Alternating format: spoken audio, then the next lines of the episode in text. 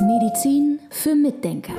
Der etwas andere Gesundheitspodcast mit Volker Pietsch und Dr. Med Sibylle Freund. Heute machen wir eine ganz helle Folge sozusagen. Es geht viel um Licht, es geht um Sonne. Ich glaube, Vitamin D und Sonne haben wir schon oft. Man kann es eigentlich gar nicht oft genug sagen, wie wichtig das ist. Ne? Ja, ja, vor allem, weißt du, wenn man im Winter unterwegs ist und die Sonne scheint und es begegnen einem Leute und die sagen dann, oh, wie schön, endlich bilden wir mal Vitamin D, Frau Dr. Freund, finden Sie das nicht auch toll? Und ich denke nur, oh, also ich komme, wir haben gerade im Vorgespräch schon, ich habe mit einem befreundeten Unternehmer heute gesprochen und der hat Vitamin D, ich habe ihn bequatscht, er hat es dann bestimmen lassen und er hatte den Wert 17. Das ist viel zu wenig, wenn es Nanogramm pro Deziliter ist, ja.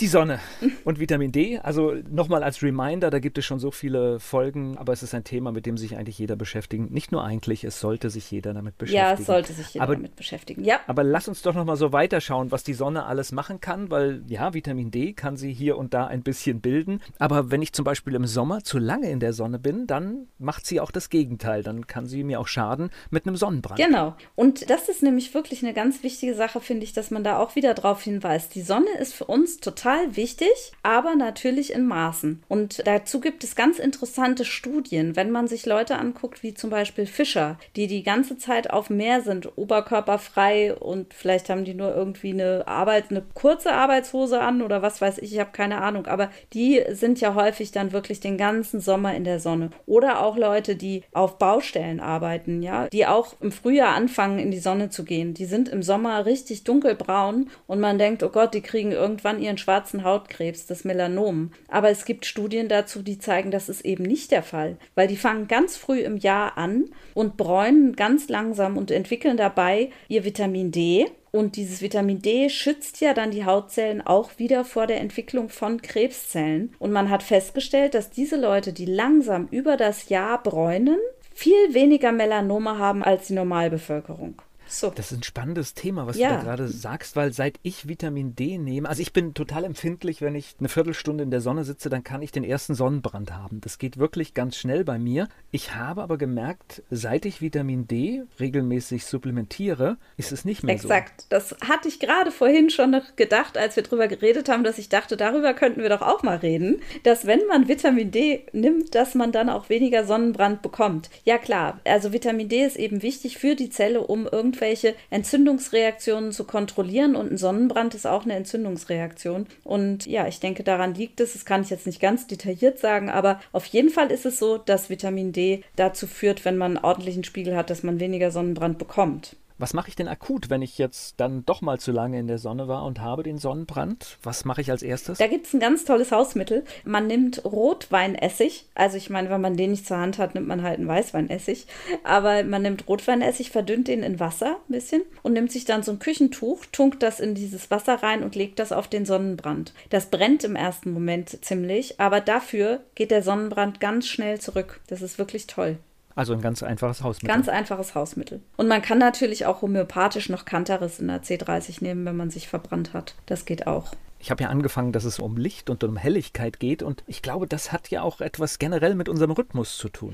Ja, also Licht ist ja ganz wichtig für unsere Stimmung. Das merken wir nicht nur, sondern das hat auch mit der Biochemie zu tun. Es ist tatsächlich so, dass es dazu führt, dass bestimmte Neurotransmitter ausgeschüttet werden, die bessere Laune machen. Und was dann nämlich auch noch passiert, und das ist das Problem, wenn man den ganzen Tag im künstlichen Licht sitzt, ist, dass wenn wir tagsüber richtig Sonne haben, dann kann der Körper abends umschalten und Melatonin bilden und man kann gut schlafen. Aber wenn wir den ganzen Tag in so einem Schummerlicht sind im Arbeitszimmer und haben kein richtiges Tageslicht, dann kann es sein, dass wir abends und dann vielleicht auch noch diese Bildschirme, ja, diese mit dem blauen Licht, dann kann es sein, dass wir abends ganz schlecht schlafen. Also richtig knallig Sonne tagsüber, wenn die mal da ist, sollte man ausnutzen und dann wird man auch merken, dass man besser schlafen kann. Ich wollte noch mal sagen zu dem Sonnenlicht und guter Laune und so weiter. Für die Kinder ist es natürlich ganz, ganz wichtig, dass die rausgehen an die Sonne. Ich finde das, das ist so witzig. Früher hat man immer gesagt, die Kinder wollten nicht reinkommen abends, ja, und